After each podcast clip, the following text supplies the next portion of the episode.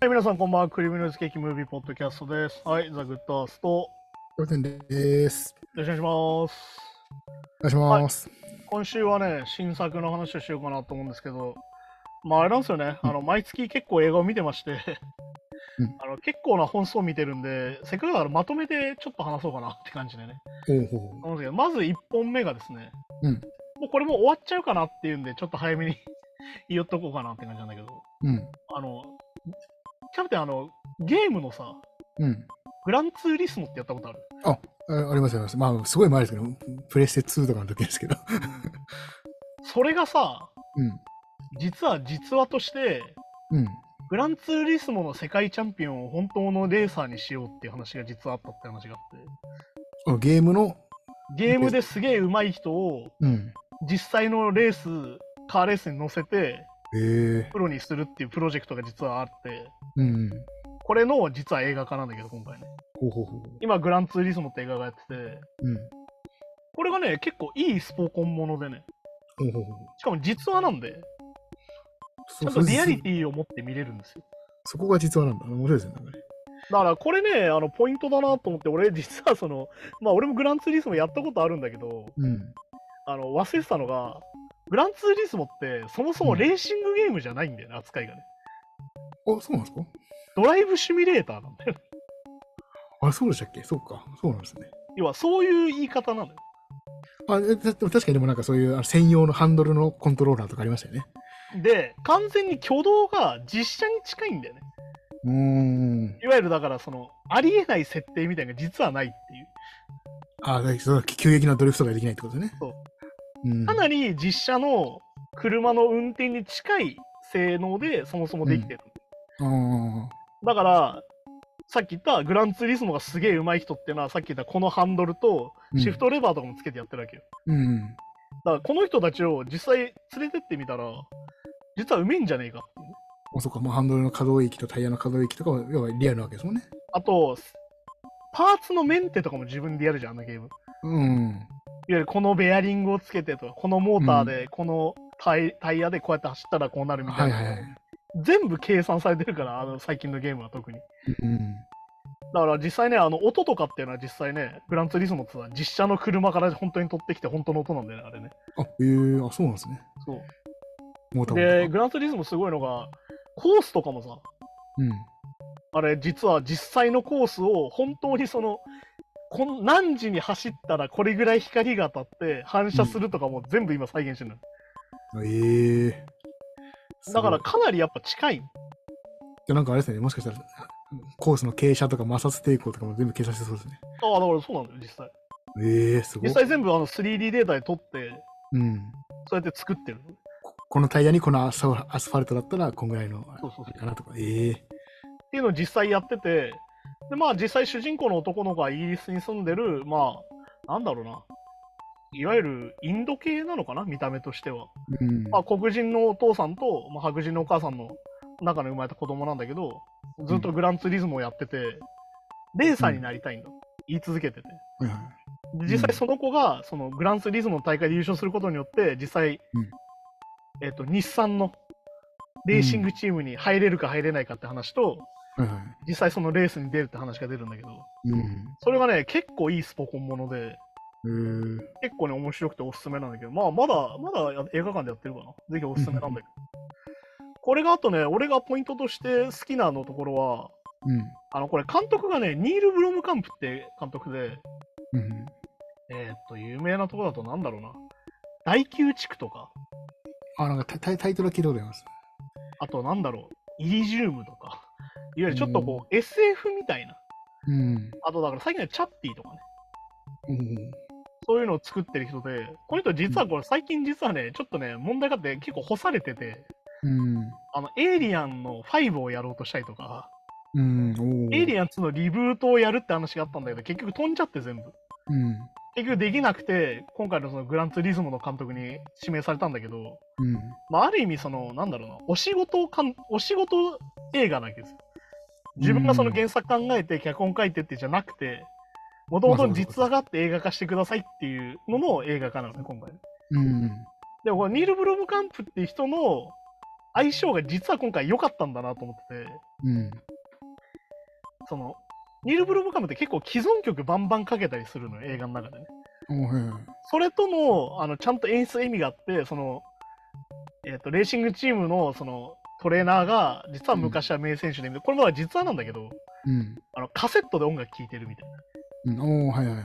それがブラックサバス聴いたりしてるっていうのも、ちゃんとあの、音響効果と演出にもなってたりとか、おおほうほうあとその主人公の男の子が、実際レース前にケニー・ジーと、エンヤを聴いてレースに挑むっていうのが実際あって、うん、ああ、そこもじゃあ使ってんだ。そこも演出として使ったりとかして、非常に良かったり。で、ニール・ブロムカンプさっき言った、既存曲結構バンバンかける人だから、うん、それが逆にぴったり合ってたりとか、うん、あとなんだろうな、良くも悪くもゲームっぽい画面っていうのが、ニール・ブロムカンプの映画って結構あって、うん。うん、あ、これなんかヘイー。ローとかみてえだなみたいな、その、イリジウムとかって本当に SF のアクションだから、あなんかすげえヘイローとかみてえな画面だなみたいな、あはははあの、コール・オブ・デューティーとかそういう画面っぽい映画だなって思ってたんだけど、うん。今回グランツーリズムは実際ゲームなんで、だからそこはその運転画面の視点がポイントじゃん。それっぽいんだ。で、なおかつ、その実際のレースの映像とゲーム独特のさ、あの、うん頭にこう、ないって出てたりするじゃん。あはいはい。ああいうのを実際こう絡めて演出してたりとかして、ああ、なるほどね。あ結果的にすげえ相性がいい作りにうなって、ん。すごい面白くてね、これめちゃくちゃおすすめなんだよ。おオーランドブルーも出てるんですね。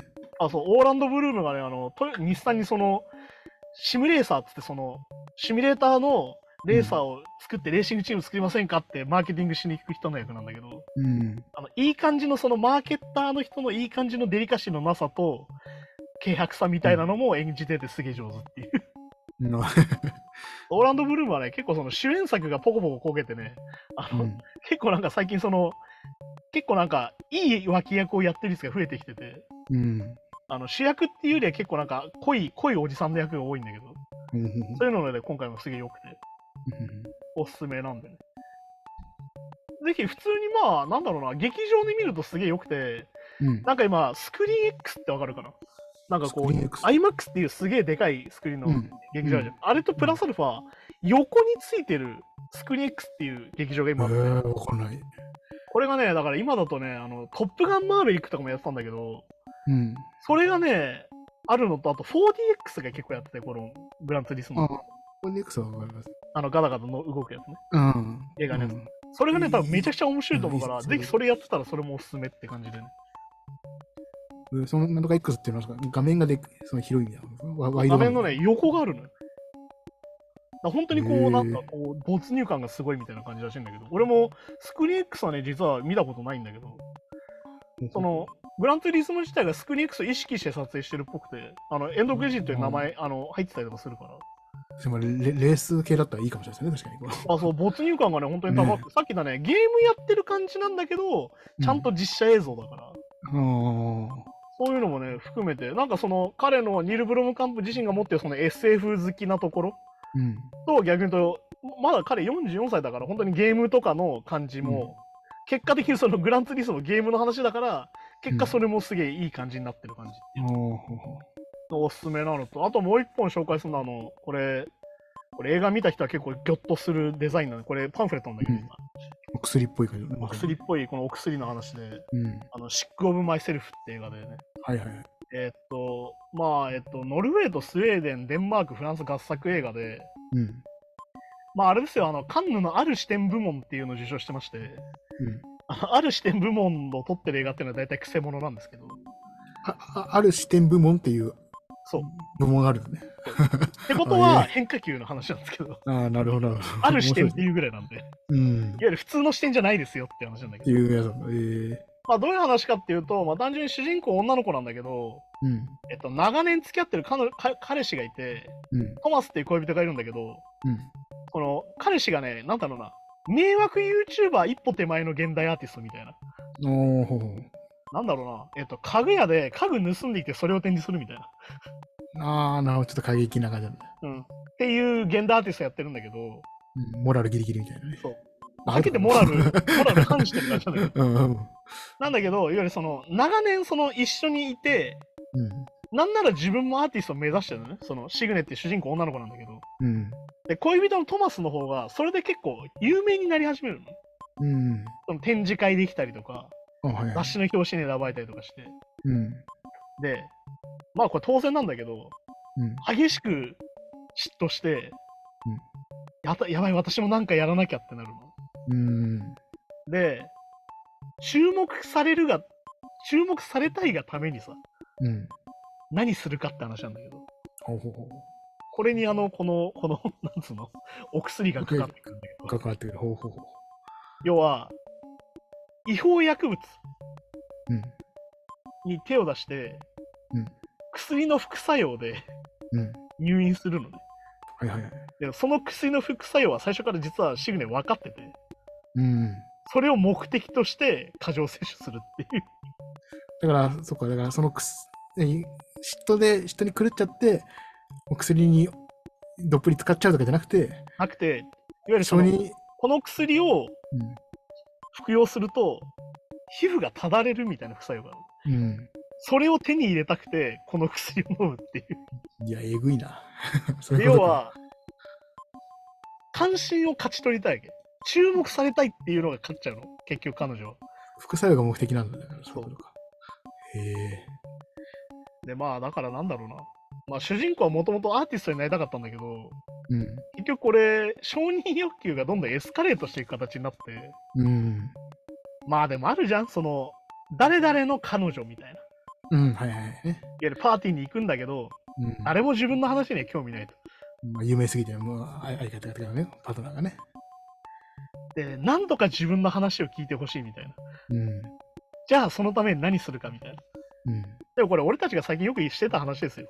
うん。あの、100日かけていい曲書くより、あうの、んカメラ持って道端で人ぶん殴った方が注目されるよね、みたいな。あ、まあそうですね。名前を売れまますさね、にそっちなんですよ。だから、うん。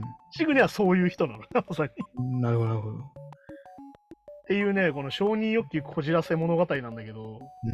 結局まあこの映画どういう映画かっていうとまあ要はさ何かを表現したいって後に有名になったりするわけじうん。ゃん例えば曲いい曲書いて有名になりたいとかうん。いい絵描いて有名になりたいとかいうのは普通にわかるじゃまあそのし目的の前に一応手段がね、ありますもんね。ん、なんだけど結局シグネア自体は手段が抜けちゃうんだよねあ要は注目されたいとか有名になりたいしかないのよそもそもあ。承認欲求自体がもうそ手段でありゴールでありでかわかんないけそどう。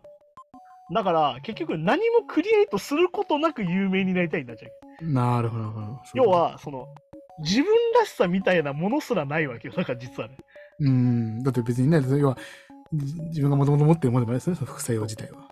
だから副作用が自分らしさになっちゃうああ。まあでそこにはさ当然もともと何もないわけですよねうん。でねこの映画が非常に面白いっていうか嫌なところなんだけどうん。非常に客観視してくるんですよ うん、ほうほうほうほう。だからある意味喜劇にも悲劇にも見えてうん。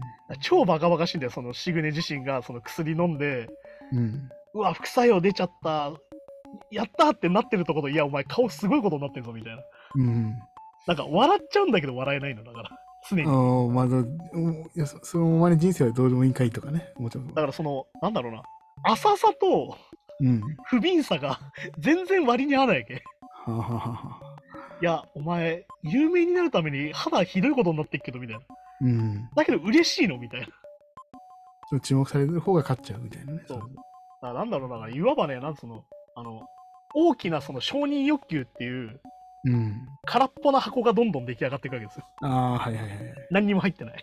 うん。で、そこに承認欲求を満たしたいからさ、うん。お水を注ぎ続けるみたいな映画。みたいな。ああ、なるほどね。で、どんどん溢れていくわけ。でもそうか、まあ、まあ、満たされることないですもんね、多分そういうのってね。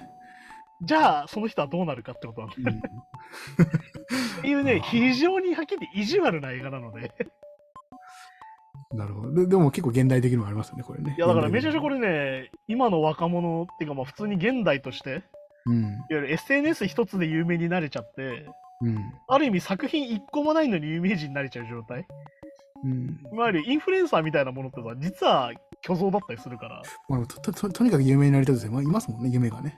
全然あるわけじゃん。いわうん。ゆる成り上がりたいみたいな、うん。成功したいみたいなものもそうだから、うんだからね、この映画の中で出てくるすげえのがあって、うん。そのシグネがね、カフェでバイトしてんだけど、うん。カフェに犬に噛まれた女性が来るのよ。血だらけになった。ああ、はいはい。でその人をとっさに助けるの、シグネは。うん。で、救急車が来て、こう、なんだろう、警察にこう、長所取られるんだけど、うん。そこでもね、なんかこう、ちょっとね、生きるんだよね。うん、誰も助けなかったんだけど、私が助けたんです、みたいな。ああ、なるほど、なるほど。ちょっと、私すごいでしょ、みたいになる。そこも超痛いんだけど、だからまあ、ちょっとそうか、そういう、まあ、だから承認欲求とかヒーロー欲求みたいなのもあるってことですね。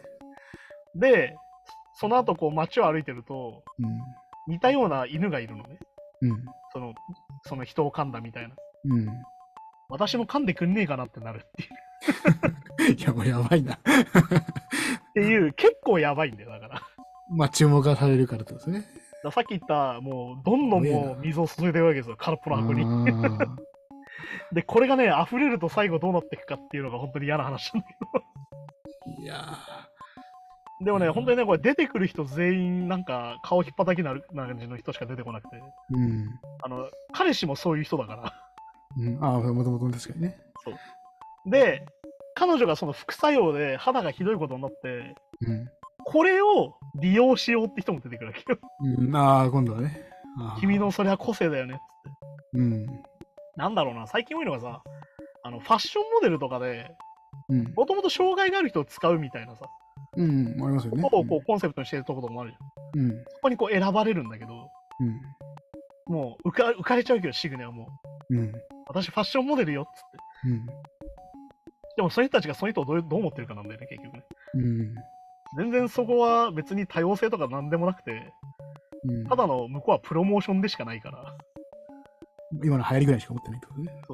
っていう、なんかその出てくるやつ全員浅いみたいな。いや、 なるほど。っていうのをひたすらこう、なんだろう、神の視点で見せられるから、うん。うわー、全員引っ張たきて、みたいな。おいっつってお前らふざけんなよっつって全員もうパーンってやりたくなるみたい な。うん、みたいいやー、これを見てる改めて、あの、なんですか、当たり前ですけど、あの結果より手段が大事なんだなってことを改めて思な。まあ、当たり前当たり前ですけどね、まあね。う。いやー、だから忘れちゃうとこうなるのかみたいなね。っていうね、なんかね、逆に言うとね、誰しもが共感できる部分はあると思うんだよ。うん、まあそう一ですね瞬あるじゃん。うん。もう何でもいいから夢なんねえかなみたいな。うん。成功できないかなと思うんだけど。でもこれさ、あの、ワーキングってドキュメンタリーでも思ったんだけど、うん。俺たちなんか働いて成功しなきゃいけないって思わされてないみたいなとこでもあるんだよね。まあそうですね。なんか確かに人生一回きりだから、とかね、よく言うから、そうそう。そもそもそれ必要かねって思うわけよ、これ見てるうと、ん、まあ、 まあそうですね。でね、このさっき言ったパンフレットのデザインが何がすげえっていうかね、それがね、うんこの違法薬物のパッケージなんですよ、これ。だかうん。らデザインとしてすげえよくできてるんだけど、はいはいはい。あの映画を見てから買うとギョッとするっていうね。 こう違法薬物をこうね、なるほどね。これ、これあ副と副副作用が出るやつってことですかこれを飲んで、あのシグネはそうなっていくんで。まあだから言ったらあれですよ、シグネって名前もそうですシグネチャーですよ、要は。うんああ、なるほどね自。分らしさですよ、要は。なるほど。それがそういう風にならないって話なんですすよ。す自分らしさが病気にかかってるみたいな感じか。そなるほど。でも、周りは病気しか興味ないんですよ。うんそうね。だけど、その病気っていうのは、ひどくなるとどうなるかってことですよね。っていううん、いや、まあまあね。そうだね。っていうね、あの非常に嫌な気分になるんですけど、あの、うん面白いっちゃ面白いっていう。うんまあまあ、なんかそうそうそうですね、うん、ぜひね、このあのグランツーリズムとこのシックオンマイセルフっていう、確かに。同じサクセスストーリーを描いた映画なんですけど、ここまで違うかっていう。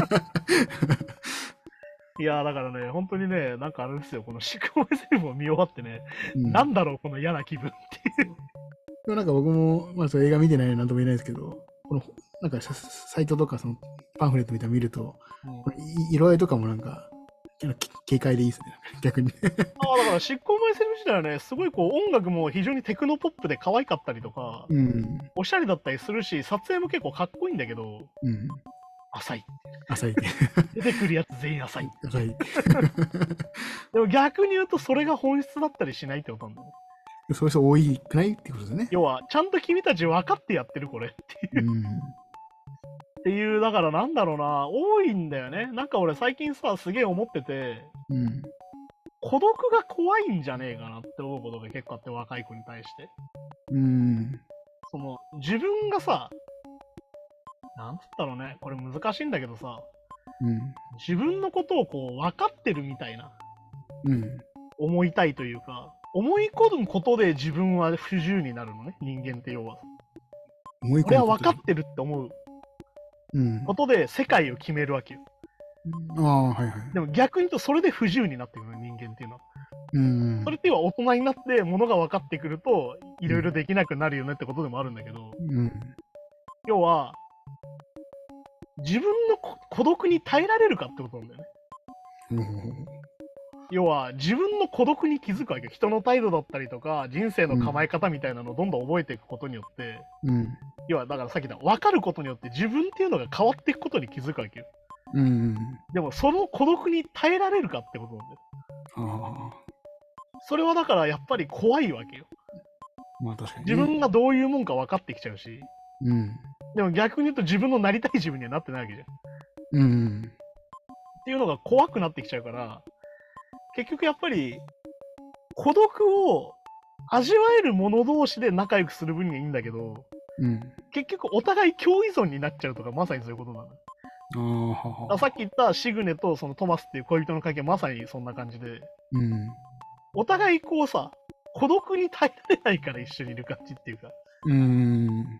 ていう感じもあったりとかしてなんかその自分を理解することが怖いみたいあなあ自分ってこんな。なもんだよなって分かった上で何かするのって怖いじゃんうんまあ確かに。俺にはでも無限の可能性があるんだって思ってた方が楽なわけだから逆に言うとそうですね。一歩踏み、しかも自分をさらけ出すのもまた怖いですね。それね要は自分も肯定してあげなきゃいけないよ本来うん。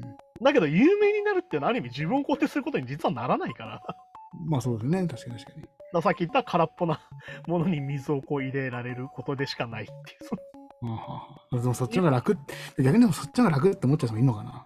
いやそうだと思うよだって自分とさ向き合わなきゃいけないから,、うん。さっき言った孤独に耐えれないからやっぱり怖いじゃんだって音楽だって音楽で言ったら、ねやっぱ音楽本気で目指せば目指すほど、まあ大半の人はね、まあ、いわゆるその音楽の才能がある人とない人の差を見せられたりとかするわけじゃないですか。そういうのが怖いから、音楽が好きなもんとして、そのでも承残った承認欲求を違うもんで、承認欲求だけ埋める気持ちでいれば、そっちが楽だったりするのかな。